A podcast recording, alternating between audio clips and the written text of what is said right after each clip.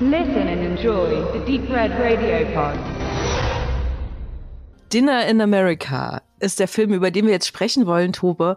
Ich äh, bin ziemlich gespannt, weil ich habe gesehen, dass du den wirklich ganz doll mochtest. Und äh, ich muss sagen, ich habe ihn gesehen, habe irgendwie drei Tage immer so ein Grinsen im Gesicht gehabt, weil ich den immer wieder so kleine Momente an den zurückdenken musste. Und für mich so als Fazit äh, definitiv, äh, was für ein schöner Liebesfilm, ähm, ohne kitschig zu sein, ja. Aber worum geht's überhaupt in ähm, Dinner, Dinner in America? Ähm, wir haben zwei Hauptfiguren. Das ist einmal der Simon oder auch John. Er hat ein AKA und Patty. Und am Anfang vom Film werden die auch so getrennt voneinander eingeführt, weil sie begegnen sich erst. Und das Coole ist eigentlich, die sind zwei richtige Außenseiter. Simon ist ein Punk. Und Patty ist irgendwie so ein bisschen langsam im Kopf, möchte ich mal meinen, und äh, ist irgendwie sehr schräg und seltsam.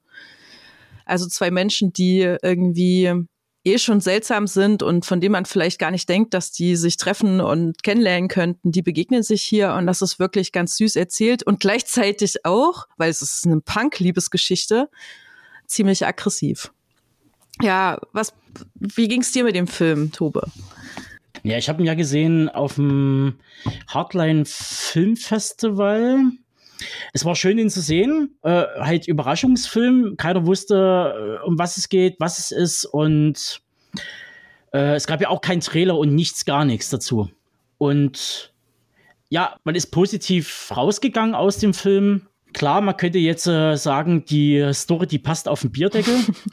Junge findet Mädchen und eine Romanze entwickelt sich, das als grober Überplot. Und dann stecken aber viele Feinheiten mhm. drin. Und ähm, mich hat einfach die, äh, wie der Film äh, inszeniert wurde. Und das war halt wirklich ein, im besten Sinne des Wortes, ein Punkrock, ein Hardcore-Movie. Hat viele Ecken und Kanten. Der hat äh, zum Teil äh, harte Cuts drin. Mhm was ich aber letztendlich schon von anderen Filmen ja auch irgendwo gewohnt bin. Also fielen da sofort solche Sachen ein wie Scott Pilgrim vs. Äh, The mhm. World, mhm. Chainspotting. Ähm, da fiel mir dazu noch ein. Und dann halt so viele kleine Indie-Sachen, die schon irgendwie in die Richtung Punkrock tendieren, so wie Ex-Drummer und so weiter. Äh, der Film wandelt auf dem schmalen Grad zwischen, zwischen zum Teil Ekel, äh, also gerade so die, die Anfangssequenzen äh, mit dieser, man tut seinen Körper verkaufen an die Chemieindustrie, um zu testen, was für Medikamente gehen oder nicht gehen. Mhm. Äh, und halt äh, eines Hauptdarstellers, der selbstzerstörerisch ist, der alles um sich herum zerstört, äh, sobald das, äh, das Umfeld Interesse an dieser Person zeigt, muss alles dran gesetzt werden, um das zu verhindern. So, und ähm, also sich selbst immer Steine in den Weg legen. Und ja, und dann hast du natürlich als, als Gegensatz hast du natürlich dann Patty, die äh, nerdige, staphlegmatisch ist, äh, sehr, sehr langsam im, äh, im Denken, im Handeln, was natürlich auch wieder auf die Medikamente zurückzuführen ist was aber letztendlich auch Amerika widerspiegelt. So dieses, wenn die Kinder irgendwie aufmüpfig werden oder äh, andere Wesenszüge zeigen, dann pumpt man die voll mit Medikamenten, weil es halt günstiger ist, als eine Therapie zu starten. Mhm. Ich finde. Aber das sind ja Sachen, die auch bei uns hier schon genau. stattfinden. Ich würde das ja noch ergänzen bei Patty, weil da gibt es halt diese Szene, am, am, Anfang kann man sie gar nicht so richtig einschätzen. Man denkt wirklich, die hat eine Schraube locker oder ist halt wirklich ein bisschen langsam im Kopf, ne? Und dann kriegst du halt mit, dass die die Medikamente nimmt, die dann ja auch ähm, Simon nimmt. Und er schläft erstmal irgendwie zig Stunden einfach durch und ist wie eine Leiche im Grunde. Und dann denkst du, und hinterher sagt er auch, sowas nimmst du jeden Tag? Und sie steht einfach da, ja. Und dann denkst du dir, oh Gottes Willen, das sind irgendwelche so Tranquilizer, ne, um sie zu beruhigen wahrscheinlich, was sie dann eigentlich für ein Mensch sein muss, wenn sie die Medikamente nicht nimmt. Also die Frage hatte ich auf jeden Fall. Der Film beantwortet es leider nicht, aber man kann sich ein bisschen vorstellen, weil ja so ein bisschen das Punkige dann im Patty halt ähm, rausgeholt wird. So, das, was in ihr doch irgendwie auch drinsteckt, wahrscheinlich. So habe ich das ein bisschen gelesen. Ich hatte vor vielen Jahren mal die Möglichkeit gehabt, mal äh, ganz kurz den äh, äh Musiker, äh, kanadischen Musiker Devin Townsend zu hm. treffen. Und der hat ja auch in mehreren Interviews auch gesagt, der hatte ja zwei, der hat ja quasi zwei Bandprojekte gehabt, also in den Mitte 90er, Ende 90er Jahre Äh, das eine war halt sein quasi Solo-Projekt, das Devin Townsend Project. Und dann gab es noch Strapping Younglet. Und er hatte auch Medikamente nehmen müssen, weil der hyperaktiv mhm. ist. Und er hat dann mit Absicht immer die Medikamente abgesetzt, wenn er seine quasi andere Band gemacht hat. die halt im, im, im Bereich Death Metal, äh, äh, Speed Metal, Industrial funktioniert, weil er dort halt Geschwindigkeit braucht. Mhm. Und sobald er die wieder genommen hat, hat er dann seine, seine, seine quasi sphärischen Songs gemacht beim Devin Townsend Project. und genau so, und daran musste ich die ganze Zeit denken, man so, okay, gut, ähm, ja. ja, so eine Art Jekyll, Jekyll und Hyde, ähm, ja, voll, weil sie ja auch, da gibt auch diese Szene, wo sie dann auf dem Bett dann äh, in ihrem Zimmer abhottet zu dem Punk-Song, ne, von der Band Psyops, die ja in dem Film auch irgendwie eine Rolle spielt, so richtig äh, irgendwie aufgeht und das Herzchen aufgeht, auch wenn man sie da sieht, finde ich. Und der Höhepunkt ist ja eh auch dieses Punk-Konzert, ne, am Ende vom Film. Genau, genau. Ja, ich, ich, äh, das, das, das ist im Grunde für mich auch der Film, ne? dass der das halt nicht so dir aufs Auge drückt, sondern dass das wie so nebenbei erzählt wird und du im Nachgang, wenn du drüber nachdenkst, über den Film immer noch so Kleinigkeiten entdecken kannst und der Film ganz viel eigentlich erzählt, ne? Man kann ja in dem Sinne so sagen, äh, er taucht ja in ihrem Leben auf und ähm, erzieht sie zur Selbstständigkeit. wenn man es eigentlich mal so nimmt, dass sie ihren Arsch aus der Hüfte kriegen soll Medikamente absetzen und äh, sich nicht mehr vorschreiben lassen soll von ihrem, von ihren, von ihrer sehr, sehr strangen Familie, einen hochchristlichen Hintergrund hat und halt so typisch amerikanisch halt so, äh, wir, wir, wir reden nicht über, über Sex, über Praktiken, über Drogen, Schimpfwörter werden in den Mund genommen, äh, was dann natürlich zu sehr äh, strangen Situationen führt. Was ich aber halt eben auch interessant finde, das haben sie auch nicht so richtig aufgelöst, ist äh, sein persönlicher Werdegang, dass er halt quasi von einer Beziehung oder sich in Familien reinzeckt. Naja, halt typisch Zecke, ja, so habe ich das auch empfunden. also tatsächlich, ich, ich rede jetzt mal aus dem Nähkästchen, also ich hatte auch mal so einen Freund, der dann halt äh, immer so zeckemäßig unterwegs war und dann halt einfach bei dir, war ich aber schon draußen von zu Hause, also in der WG, dann immer mhm. äh, rumhing bei einem, ne? Und so an den hat er mich immer ein bisschen erinnert. Also die, solche Typen gibt's ja wirklich. Ähm, die, die zecken sich durch, genau. Ähm, ich musste auch an den Film Hescher denken wenn der dir was sagt. Nee, tatsächlich nicht. Mhm. Wo es halt um so einen Metalhead geht, der zu einer Familie stößt. Der Vater ist hochgradig depressiv. Der hat Kinder, äh, um die er sich nicht richtig sorgen kann.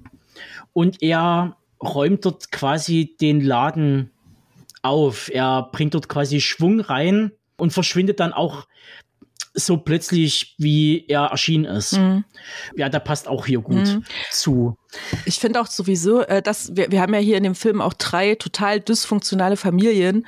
Die sind bloß sehr unterschiedlich dysfunktional. Das mag ich total, dass das so nebeneinander gestellt wird. Ne? Diese harmoniebedürftige Familie von Patty und dann am Anfang, äh, wo Simon als Figur eingeführt wird, ne? da ist er ja äh, auch in so einer komischen Familie, die auch sehr seltsam dargestellt ist. Die, die interessieren sich nicht füreinander. Die Mutter ist Alkoholikerin und macht ihn dann an und so. Und dann am Ende, äh, genau, und du sagst, wie du das sagst, er kommt da rein und macht halt äh, sein Punk-Ding und wirbelt alles durcheinander und fackelt vielleicht am Ende noch äh, das Haus ab. Und dann irgendwann lernen wir ja seine eigene Familie kennen, die ja auch total äh, schräg ist und ich fand die schlimm, weil die ihm ja gar nicht zugehört haben und man dann halt einfach ähm, einem bewusst geworden ist, warum er da weg ist und warum er so ist, wie er ist. Weil das dieses, dieses aggressive Punkige das einzige noch ist, was ihm geblieben ist, um äh, überhaupt Aufmerksamkeit gegenüber seiner Familie zu erzeugen oder so. Die fand ich echt schräg. Ja, er ist das schwarze Schaf. Er hat sich damit abgefunden ja. und er fordert das jedes Mal heraus mhm. und er weiß darum, dass es, dass es ist. Also braucht es sich auch nicht mehr irgendwie zu verstecken. Aber ich fand gerade äh, in dieser Essensszene, deswegen heißt das ja auch Dinner in Amerika übrigens, weil er ja da immer in den Familien auch ist und auch in Diners ja. ist und so. Aber in, äh, in der Szene, wo er bei seiner Familie ist und ja auch Patty dabei hat, ich hatte das Gefühl, da wollte er eigentlich nett sein und seine Familie war aber mit ihm nicht nett. Weißt du? Naja, wenn halt, ähm, ja, wenn du halt, wenn du halt irgendwie neun von zehn Mal Scheiße baust, äh, äh, da ist halt das Szene ja, da, da geht dann natürlich die Familie auch anders mit dir um. Also, ähm, also ich, ich kenne das auch aus eigener Erfahrung. Ich bin ja auch so halb das schwarze Schaf der Familie, äh, weil ich auch damals auch äh, in meiner Jugend viel Scheiße gebaut habe. Natürlich versucht, in andere Bahnen zu kommen und Gott sei Dank auch bin. Aber ähm, wenn immer das Kind in den Brunnen gefallen ist, ne, dann bleibst du das schwarze Schaf. Da kannst du dich noch so sehr ja. anstrengen. Das sieht dann einfach keiner mehr. Und die Leute sind dann auch müde, um einen drumherum, das noch irgendwie zu akzeptieren. Und äh, man muss ja eben auch sehen, dass er ja sich wirklich immer selber im Weg steht. Ähm, ich kenne das oben von den, äh, ähm, von den, äh, also Bekannte früher, also vor vielen Jahren hatte ich äh, gut Kontakt gehabt zu der Göteborger Punk-Szene, weil ich da viele Leute hier kannte. Und da ist es ja auch lustig, dass halt wirklich dieses Sozialsystem dort oben, bei uns ist ja quasi hier diese Arbeitsbeschaffungsmaßnahme, man kriegt irgendwie so einen Computerkurs irgendwie reingeknallt, um irgendwie über den Tag zu kommen. Und dort ist es halt so, da quatschen die ein Punk dort permanent zu und ja, wisst ihr, wo, wo sind deine Interessengebiete? Ach, Musik, okay. Willst du nicht vielleicht irgendwas in die Richtung machen oder in die Richtung? Wir fördern dies und wir fördern das. Und die sind aber komplett gegen, gegen, gegen. Mhm. So, und ich habe dann auch gesagt, so, also ich habe das nie verstanden, weil denen wurden ein Haufen Chancen geboten, die mir nicht geboten wurden. So, und die machen damit nichts. Also, äh, entweder muss man erst richtig auf die Fresse fallen, äh, was ja mehr oder weniger in dem Sinne eigentlich auch so passiert ist am Ende dann von, äh, von Dinner in America. Obwohl das halt konsequent zu Ende gedacht ist. Es wird halt nie äh, romantisiert in dem Sinne, dass dann hier er macht sein großes Konzert, äh, dann kommt noch ein Produzent, sagt so, oh, ich mach euch groß und äh, die heiraten dann am Ende. Das ist ja alles nie. Ja. Und da bin ich auch froh drüber, dass das genauso ist, wie es ist. Aber das ist ein gutes Stichwort, wenn ich hier mal äh, intervenieren darf, Tobe. Oder hast du noch ja. was?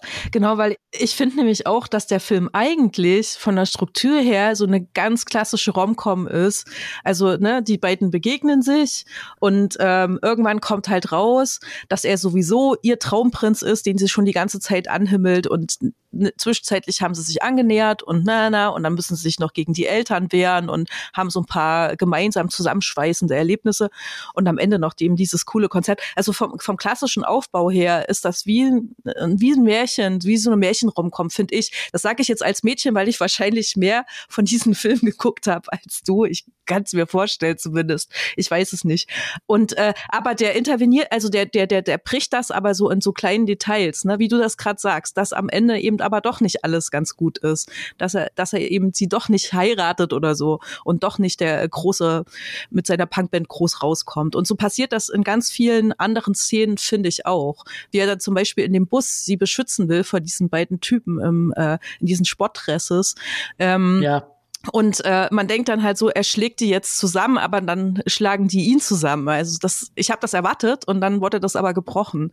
Das, äh, da, das fand ich übel schön an, an dem Film. Das passiert sehr oft, ne? dass der sagt, ich, ich reite auf so einer ganz klassischen Struktur rum, aber ich mache sie kaputt. Ich überrasche euch.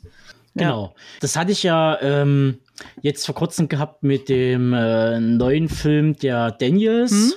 Der ist ja auch äh, in dem Sinne, er schrammt immer genauso wie der Film, dieser Film schrammt am Kitsch vorbei und bricht aber das alles auf. Also, wo es dann richtig gefühlsduselig werden könnte, wo man dann wirklich das, die volle Butter rausholt und alles einschmiert und einfettet, da macht er dann den Break und äh, haut dann irgendeine derbe Spitze rein. Also irgendeinen blöden, äh, einen blöden Spruch, einen blöden Satz oder ähm, äh, ich will nicht sagen, da wird er mit Scheiße geworfen, aber, äh, aber das ist, er versucht nie völlig drüber zu mhm. sein. Mhm.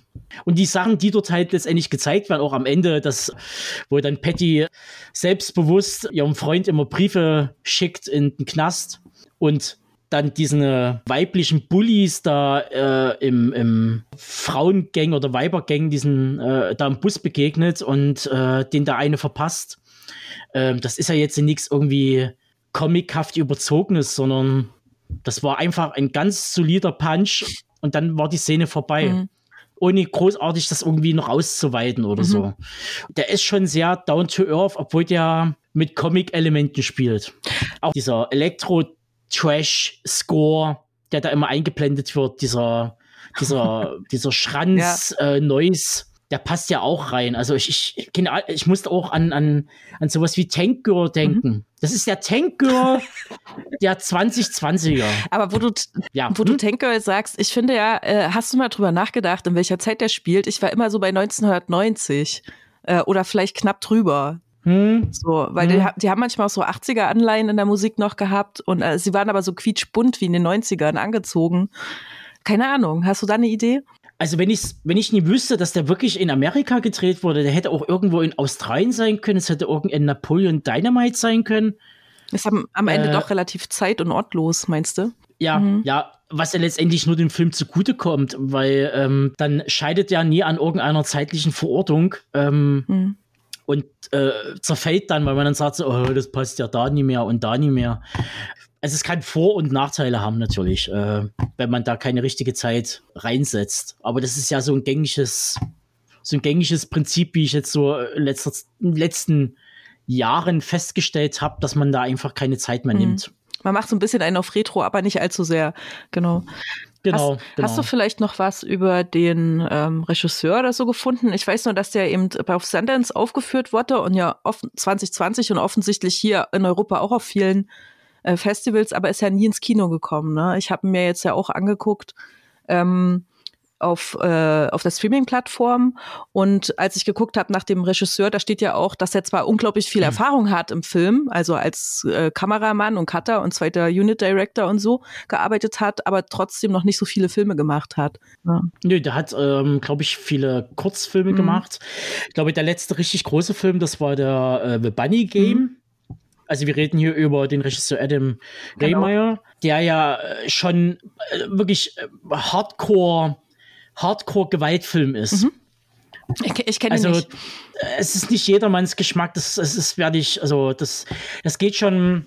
Torture Porn ist jetzt natürlich so ein weites, so ein weiter Begriff, aber äh, der trifft Okay. in vielen Facetten auch auf äh, The Bunny Game Mhm. zu. Ja, und dann war halt viele Jahre lang ruhig und dann ähm, kam halt der Dinner in Amerika, der natürlich ein kompletter, wo man richtig merkt, dass er von dem Independent-Filmer, von dem kleineren, also der ist richtig irgendwie dran gewachsen. Irgendwas hat er in den letzten Jahren gemacht oder geübt oder ähm, damit so ein Film rauskommt. Und das finde ich schon ziemlich beachtlich. Äh, was ich auch beachtlich fand, ist, ich meine, der Film hat ja die Bank weg durch vom Sundance Film Festival etc. Hat er ja nur positive Kritiken gehabt Obwohl, und wurde als und hat keinen Verleiher gekriegt. Also ich habe dann auch nochmal nachgefragt äh, im Zuge des Hardline Filmfestivals und äh, wo er ja auch den Publikumspreis gewonnen hat, haushoch. Es war einfach so, dass einfach die Filmverleiher, denen wurde der Film angeboten und die Filmverleiher haben einfach klipp und klar gesagt, den Film können wir in keine Schublade einordnen, wie sollen wir den bewerben? hm, Und deshalb haben sie den nie genommen. Asch. Und ich, und da, da ist mir, ich habe da so viel Hass auf die Filmverleiher jetzt mittlerweile entwickelt, schon im Laufe der letzten Jahre für dämliche Entscheidungen. Allein das könnte schon ein Stunden-Podcast füllen, äh, um das einfach mal abzuledern. Letztendlich, Koch Media hat ihn jetzt rausgebracht, anderthalb Jahre später. Haben den aber auch nur rausgebracht, weil Arrow Video in Großbritannien das Ding veröffentlicht hat auf Hm. Blu-ray. Es hat sich keine Sau dafür interessiert. Jetzt ist das Ding fertig, es ist ein Master gemacht worden. Der ist aufbereitet für das Medium DVD Blu-ray. Also hat Koch Media dann natürlich den geringeren, die geringere Hürde genommen und hat gesagt so, okay, wir kaufen einfach das Master Mhm. Und bringen das dann in Deutschland raus. Das kann da aber nie die wahre Marie sein. Also das ist wirklich, dass solche Filme einfach untergehen. Ja, es ist Und das schade. hat man aber, das hat man aber sehr, sehr oft, ähm, gerade im Zuge des Hardlines sieht man sehr viele richtig gute Filme. Und ich, ich weiß jetzt schon, dass Sätze, dass ich dieses Jahr Filme dort gesehen habe, die auch wieder keinen Verleiher finden werden. Die sind gut, die sind, die sind qualitativ hochwertig und die finden einfach keinen Verleiher. Also, Weil, weil niemand das Wagnis eingeht. Die wollen lieber more of the same, Also, was ist gerade angefragt? 80er, Retro, Goonies, äh, Spielberg-Style. Es muss alles aussehen wie Stranger Things. Ich kann es nicht mehr sehen. Naja, es ist halt immer auch so ein scheiß Geschäft dahinter, ne? Wenn du einen Film machst, dann muss Ja. es halt auch das viele Geld wieder einspülen können. Irgendwie verstehe ich es ja auch. Das stimmt. Aber weißt du, ich habe doch ein kleines bisschen Kritik gefunden zu dem Film. Ähm, vielleicht. Ähm, viele sagen, der ist wirklich schön als Liebesgeschichte, der funktioniert gut, aber der ist schon echt aggro. So, ähm, das hat, fanden viele äh, nicht gut. Und ich selber sag dazu, aber ähm, ich, ich, ich, ich habe die Nase voll von diesen platt, glatt gebügelten Filmen, wo dann irgendwie nur noch dieser moralische Anstandsfinger dann, äh, wir, wir machen mal lieber nichts, Genau. was, wo, wo Leute sich dran anstößig fühlen könnten. Ne? So, und ich mag dieses Punk. Ich sag schon echt seit ein paar Jahren, wir brauchen mal wieder ein bisschen mehr Punk. Mal wieder ein bisschen was kaputt machen. Ich weiß nicht, ob ich, ihr könnt mich ja jetzt kritisieren dafür, aber ich mochte das gern an dem Film. Ich fand den nicht, nicht Ja. so aggro. Ja. Ja, das kriegt man ja aber letztendlich mit. Spätestens auch, wenn dann zum Beispiel äh, äh, im öffentlich-rechtlichen äh, Filmproduktionen äh, in die Wege geleitet werden. Und es sind Filme über Jugendliche. Mhm. Vielleicht noch aus einem sozialen Brennpunkt. Dann wird dort die Sprache so weit runtergedampft, dass es für den Endverbraucher, für den Otto-Normal Endverbraucher maximal konsumierbar ist. Und das kann ich nicht mehr sehen und nicht mehr hören vor allen Dingen. Und da gebe ich dir vollkommen recht. Es ist eine ordinäre Sprache. Mhm. Sie ist homophob. Ja, aber so reden nun mal Jugendliche. Ich fand's, Und es hat ja ich nichts. fand's erfrischend, tatsächlich. Ja, und ich, ich gebe dir recht, es braucht mehr und es braucht mehr Mut, äh, mehr solcher Filme in die Wege zu leiten und äh, rauszubringen. Aber irgendwie ähm, habe ich den Eindruck, dass es langsam wieder in so eine, in so eine ganz komische. Also es ist, gibt ja jetzt zum einen diesen komischen, äh, äh, diesen, diesen Code, diesen internen Code, den sich äh, Amazon, Disney und Netflix irgendwie auferlegt hat, äh, wie Filme auszusehen haben. Äh, dass sie divers sein müssen, äh, die dürfen keine anzügliche Sprache in Anführungsstrichen drin haben oder nur runtergedampft auf Konsenswörter. Ähm, das finde ich gerade ein bisschen arg, arg strange. Mhm, ich auch. Ich gehe da komplett mit. Weil, ist mal ganz blöd gesagt, wenn ich jetzt so einen, einen Film machen würde, einen historischen Film, der in Dresden spielt zum Beispiel, über August den Starken, dann kann ich das natürlich aufziehen als ein künstlerisches Stück, was fernab jeder, jeder historischen Darstellung ist. Aber äh, ja, und da muss ich mir aber halt gefallen lassen, dass ich halt äh, inkonsequent bin. Also entweder richtig machen oder gar nicht machen, aber immer so halbe Sachen. Und das sehe ich halt bei den öffentlich-rechtlichen immer mehr. Das sehe ich auch halt bei den ganzen Streaming-Diensten. Ähm, ja, es ist, ja, es fehlt der Punkrock im Film. Genau deswegen ist es, deswegen ist es ja schön, dass es diesen Film gibt, ne? Der, sehr- der lustig ist, der unterhaltsam ist und der punkig ist und dann ja auch noch ein bisschen kritisch irgendwo ist und ja sogar eben das Filmemachen selber kritisch sieht, ne? Das, das, das Mainstream-Filme machen. Das ist schon, Ja, das steckt ja. da alles mit drin, ja. Und, und Drama-Momente.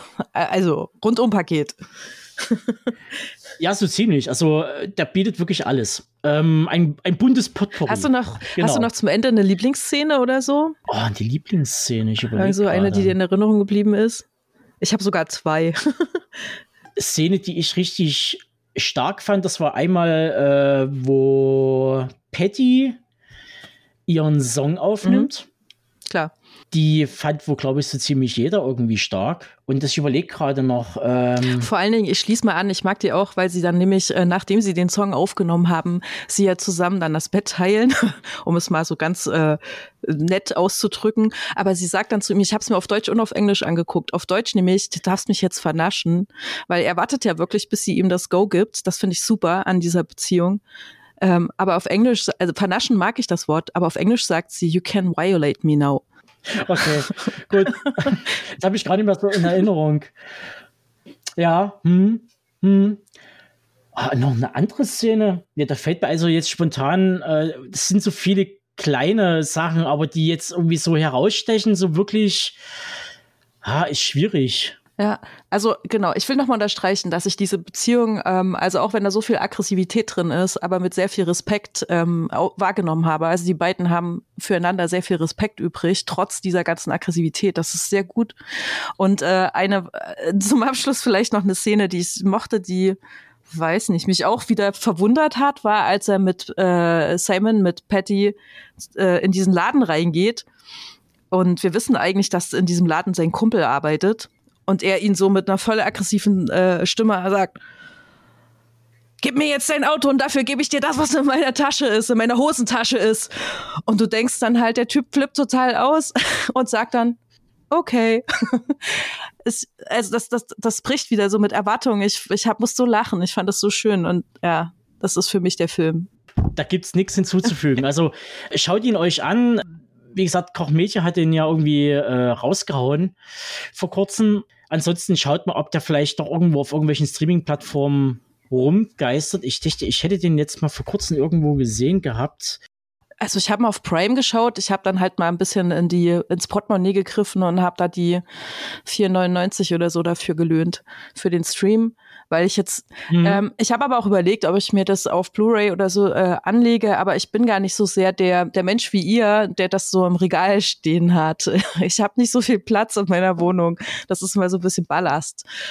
Und ich wusste ja auch nicht, was mich erwartet. Ich würde aber sagen, es ist durchaus ein Film, den man noch drei, vier, fünf, zwanzig Mal gucken kann. Ja, ja, ja. Doch, schon. Also, also, er ist verfügbar auf vielen Plattformen von Amazon, hast du schon mhm. erwähnt, Maxdome und so weiter, aber es sind natürlich alle zum Leihen oder bezahlen. Ich bin ja immer der Meinung, wenn man sowas leiht und da die 5 Euro ausgibt, da kann man eigentlich schon fast nochmal 5 Euro drauflegen und sich die Blu-ray oder DVD gleich zu. Ja, du hast, äh, ja. gut, das ist nochmal ein anderes Thema. Du hast ja recht, weil letztendlich von den 3,99 kriegt irgendwie 3,98 Amazon und den 1 Cent geht, weiß ich nicht an wen, an, an die Produktionsfirma. Ist okay. Ich mache mhm. das aber ab und mhm. zu mal, wenn ich einen Film unbedingt gleich sofort gucken will. Schande auf mein Haupt. Ja, also wie gesagt, nutzt die Chance, guckt ihn euch an. Er ist ein verstörender kleiner äh, Film mit Ecken und Kanten, eine Hardcore-Love-Story. Ja, viel Spaß damit.